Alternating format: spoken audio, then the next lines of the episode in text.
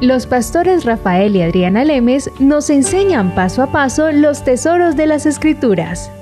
Descubriremos cuánto nos ama Dios y qué ha ganado para nuestro beneficio. Este programa es patrocinado por nuestros amigos, miembros y socios de Iglesia Palabra Pura y Blaze Ministries International.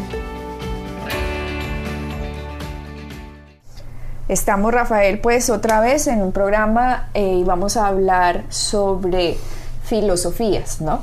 Sí, vamos a hablar sobre la filosofía del hombre.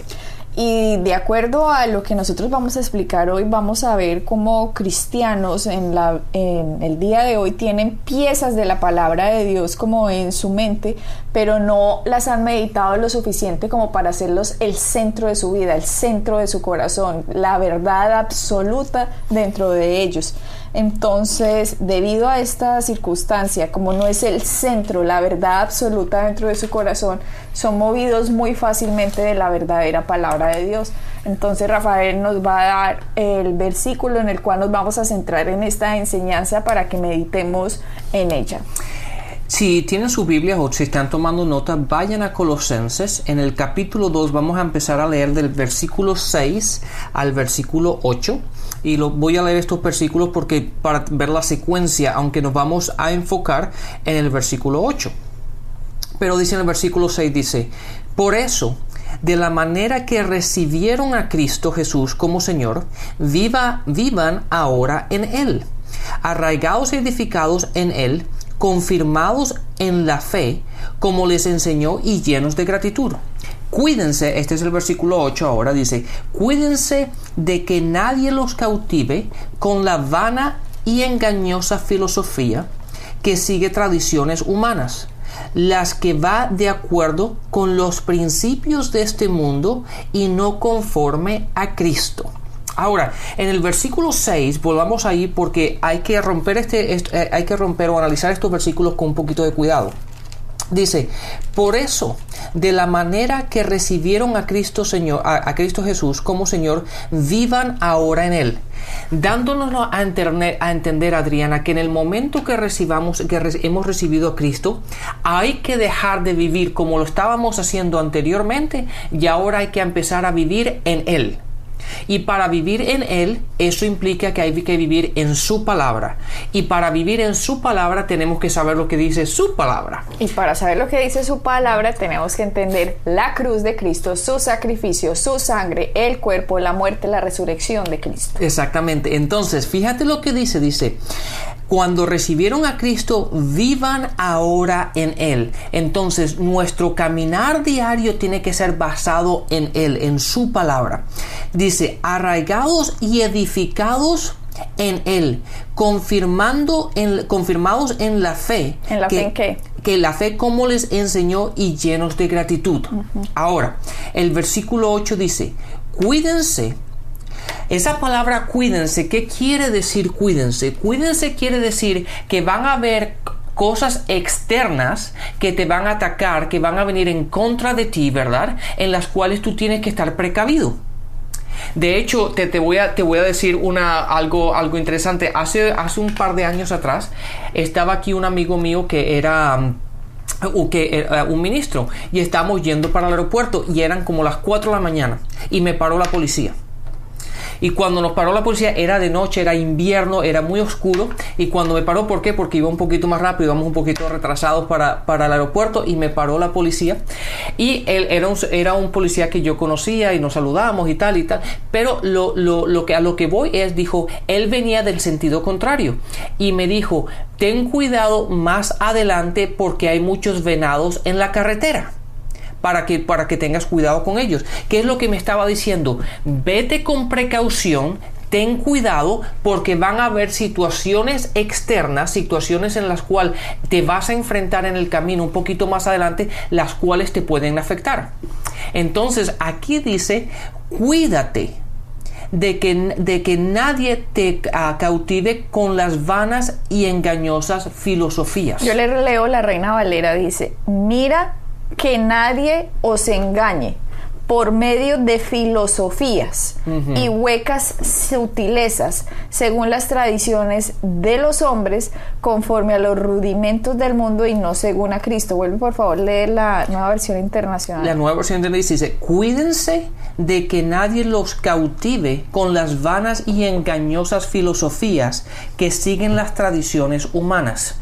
Date cuenta que estas, estas, estas cosas a las cuales nos tenemos que cuidar, ¿verdad? Tenemos que estar prevenidos de ellas. Son cosas engañosas. ¿Qué significa la palabra engañosa? Algo que es tan sutil, algo que a lo mejor se va a pasar como, como, como, como algo que no puedas que no puedas coger, ¿verdad? Que no te puedas dar cuenta de ello. Es algo engañoso, algo que se hace pasar como si fuese verdad, pero no lo es.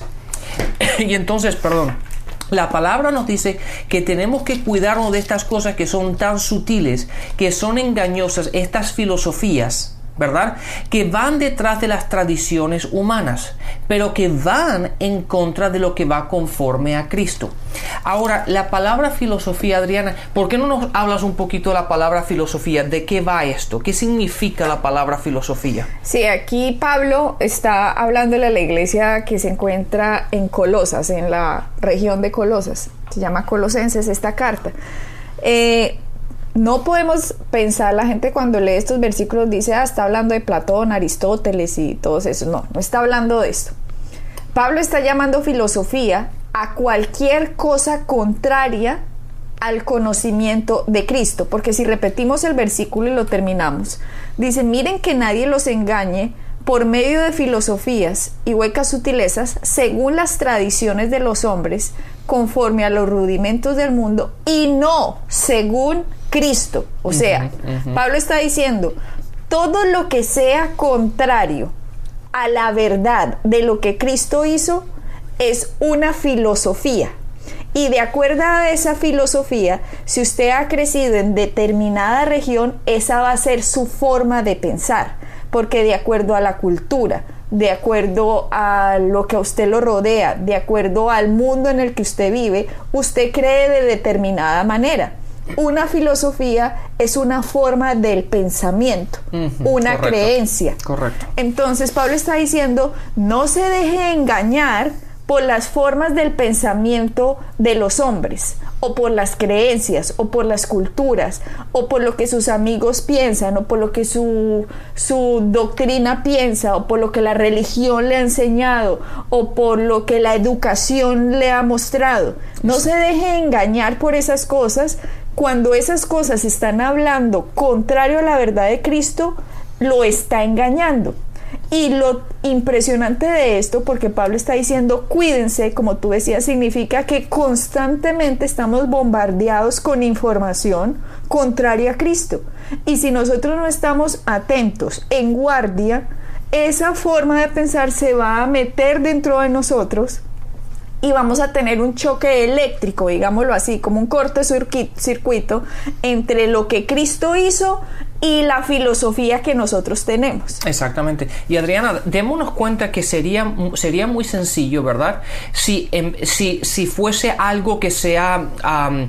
que, sea evidente o algo que sea, ¿verdad? Que sea fácil de ver. Pero la palabra nos da a entender basado en las palabras que utilizan la palabra, que son cosas que pueden ser tan sutiles y tan, y, tan, y tan engañosas, ¿verdad? Que a lo mejor pasan a ser parte de nuestro sistema de pensar, que realmente nosotros pensamos que son correctas y realmente si las analizamos van en contra de la palabra, van en contra de la doctrina de Cristo. Entonces, por e, y cómo la, la pregunta que nos tenemos que hacer es cómo podemos estar cuidadosos de ellos. ¿Cómo podemos estar tan pendiente de que tengamos que analizar cada pensamiento, ¿verdad? Que tengamos que, analizar cada, cada, acción que hacemos para, para, que estemos de acuerdo a la palabra de Dios y no en contra de ella. Entonces, por eso la palabra dice cuídense. Es algo en lo cual tú y yo tenemos que vivir diariamente en el sentir de que tenemos que cuidarnos, tenemos que estar vigilando, tenemos que estar eh, siendo, se dice vigilantes, ¿verdad? Vigilantes de toda, nuestra, de toda nuestra vida, de todo nuestro hacer diario, para asegurarnos de que estemos de acuerdo y en línea con la palabra de Dios. ¿Por qué? Porque en el mundo hay muchas voces, Rafael todas las voces están tratando de entrar en nosotros para manipularnos, digámoslo así. Por ejemplo, la publicidad, ¿ya? La publicidad está, el éxito de la publicidad está en la repetición. Usted mira un comercial, ese comercial lo repiten y lo repiten y lo repiten y lo repiten. ¿Por qué? Porque están buscando crearle un patrón de pensamiento al que lo está observando. Después esa persona, después de observar ese comercial muchas veces, cuando está viviendo la situación que el comercial dice, recuerda el producto y va y lo toma. Exactamente. Entonces, en la repetición está el patrón que usted va a obtener en su vida. Así que usted tiene unos patrones, cada uno de nosotros en los países que nos están escuchando. Cada persona tiene una filosofía propia.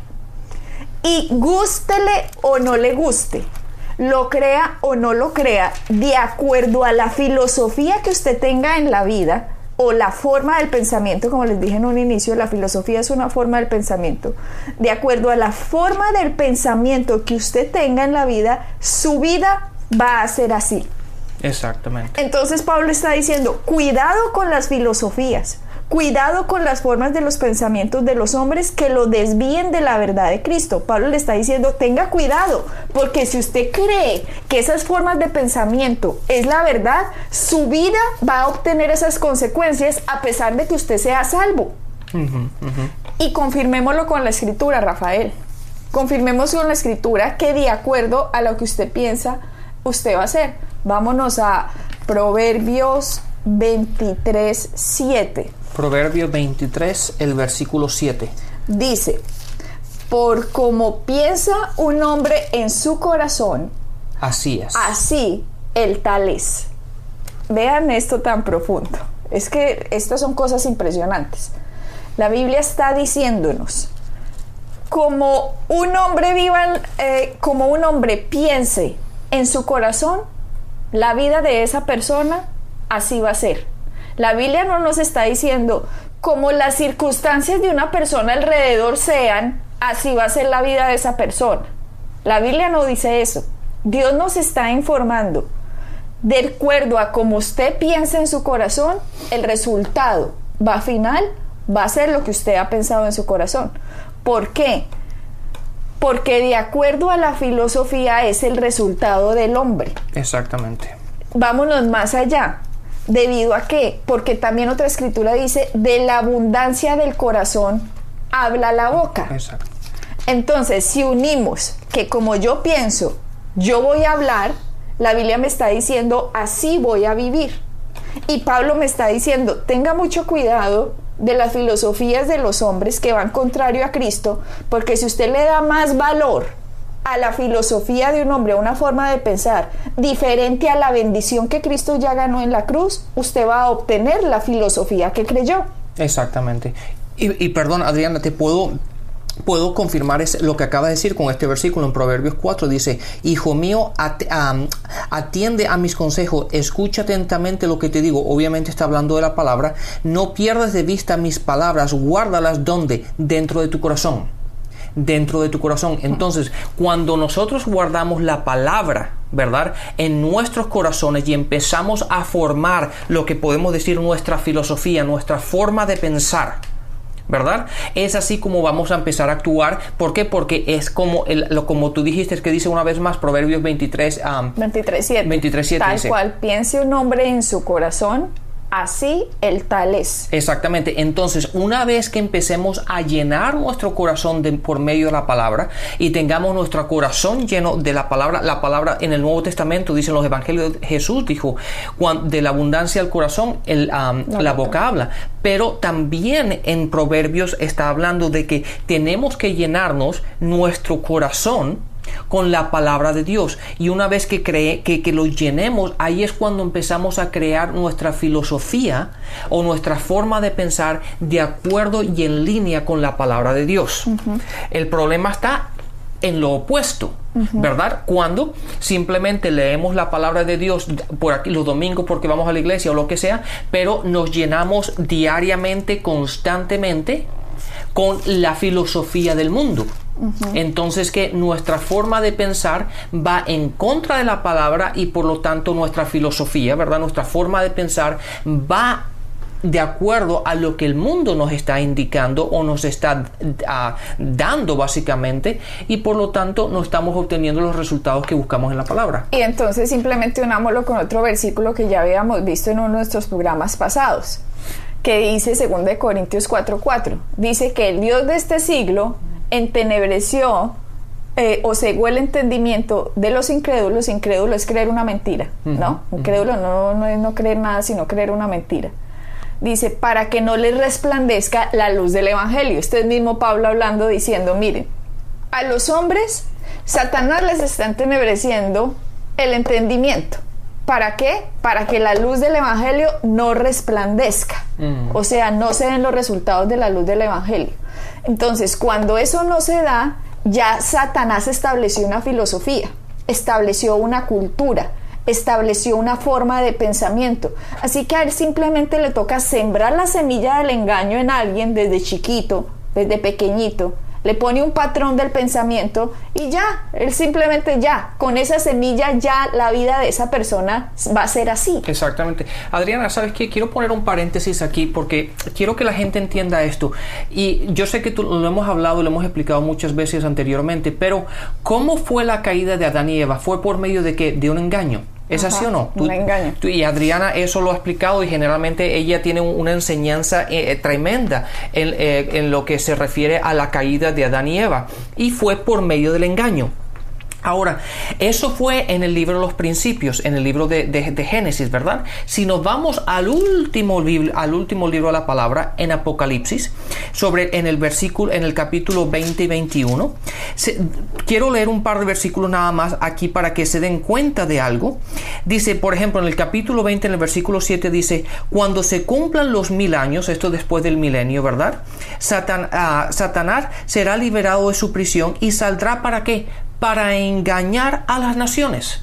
Entonces, desde un principio, desde el principio hasta el final, la única forma como el enemigo ha afectado nuestra filosofía, nuestra forma de pensar, ha sido por el engaño. Básicamente, de una manera muy sutil, de una manera muy suave, Él se ha infiltrado en nuestra forma de pensar para engañarnos y, ver, y, darnos ver que de la manera como debemos pensar no es gran cosa, no, no, es, no es un problema, ¿verdad?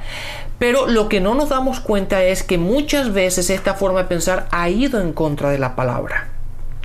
Y es por eso que en Juan 10, cuando Jesús habla del enemigo que él viene a matar, a, robar y a destruir, de la única manera como él nos roba, nos destruye y nos mata, es por medio del engaño. Ese es el resultado de lo que es el la única arma que él utiliza, que es el engaño.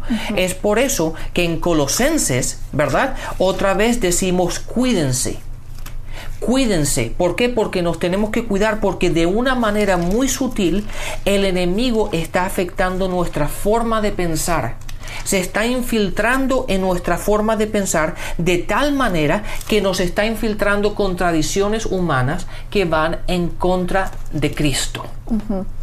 Y Rafael, entonces uniendo los versículos, Pablo dice, miren que ningún hombre les mete una filosofía distinta a la cruz de Cristo Pablo también dice en Corintios, Satanás es el que ha influenciado las filosofías. ¿Para qué? Las formas de pensar, para que la luz del Evangelio no, resplandezca. En Génesis dice que Satanás es el que engañó a Eva desde el principio para que este engaño la gente crea una mentira y cuando la gente crea una mentira, la luz del Evangelio no resplandece. O sea, que Satanás ha tratado siempre la detención de la bendición del hombre por el engaño que le ha metido en el corazón. Y mientras una persona esté engañada y no se dé cuenta que está engañada, de nada sirve cuando uno viene a presentarle la cruz de Cristo si esa persona cree más en la filosofía con la que creció que en la victoria que se le está presentando de la cruz de Cristo. Un ejemplo, una señora que conozco fue creada en un ambiente de pobreza bien grande, ya con muchas necesidades.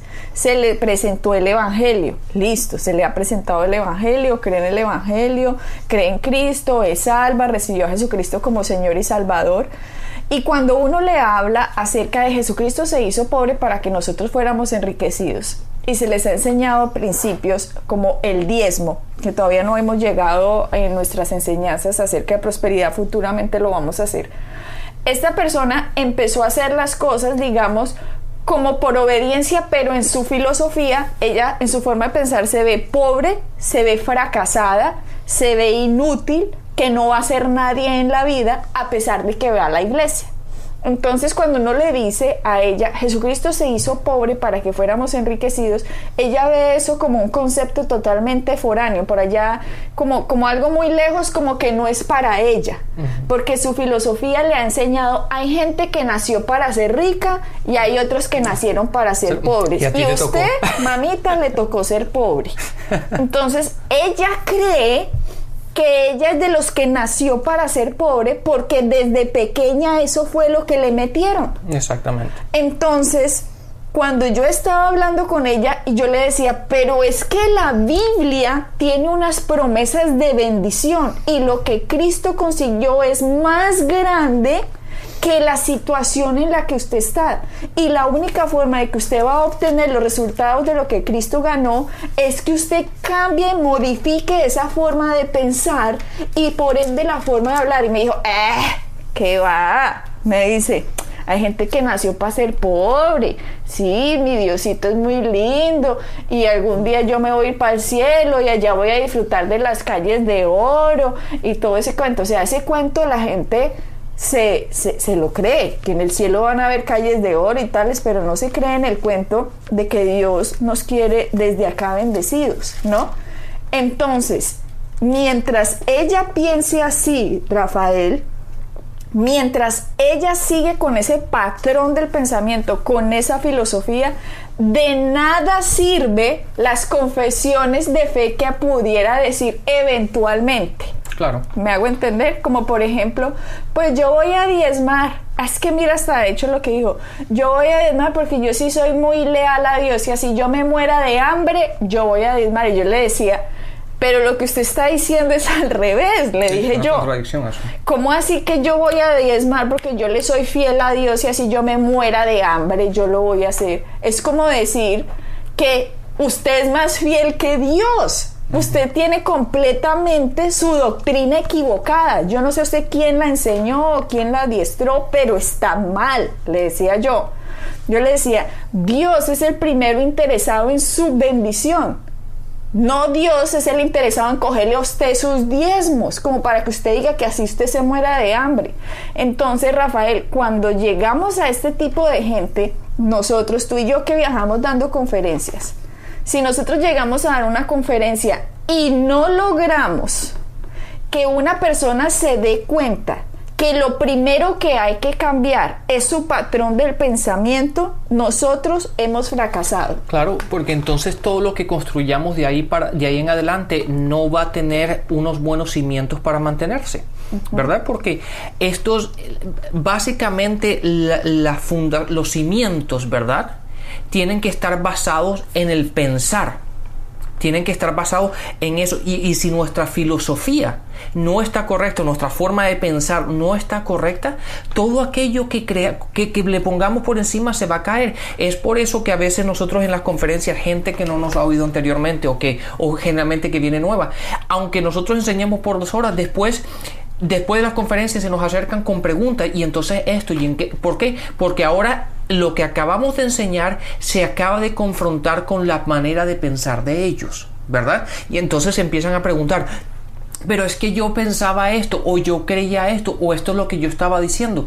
Sí, me parece bien, pero esas son filosofías que o formas de pensar que el mundo ha establecido y te ha puesto, ¿verdad? Pero van contrarias a la palabra de Dios.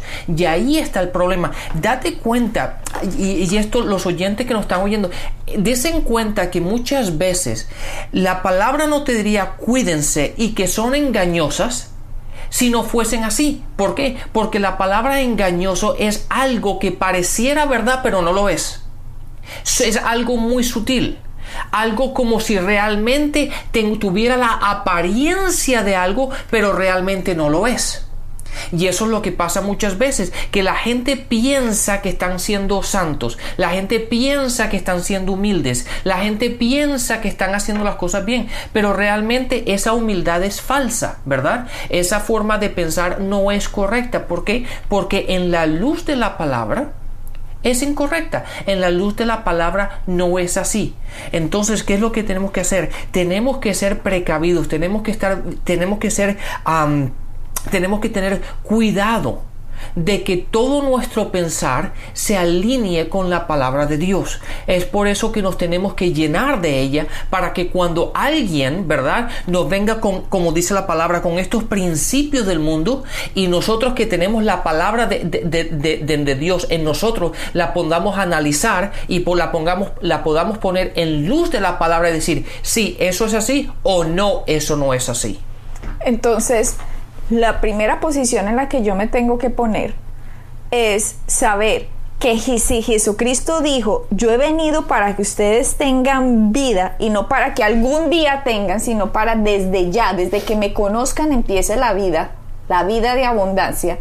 Y si yo no estoy viviendo lo que Jesucristo me dijo, no es porque Dios no quiere y porque a mí me haya tocado la mala parte es porque tengo que empezar a modificar el patrón mío del pensamiento, el centro de mi corazón y entender que lo que Dios dijo es verdad y si yo no lo estoy viviendo, lo voy a llegar a vivir.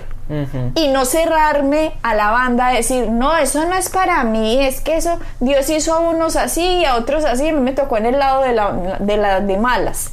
No, entender, si yo estoy en el lado de los de malas, resulta que Dios me quiere bendecido, en los de buenas, digámoslo así, en el que va a recibir la bendición. Entonces me tengo que poner en la posición de, esa es tu voluntad para mí, Dios. Y si yo no la estoy viviendo, tengo la seguridad de que lo voy a vivir. Ahí estoy a la expectativa de que la bendición sí me pertenece y de lo que Cristo hizo también es para mí. Entonces, cuando yo me pongo ahí, es el primer paso.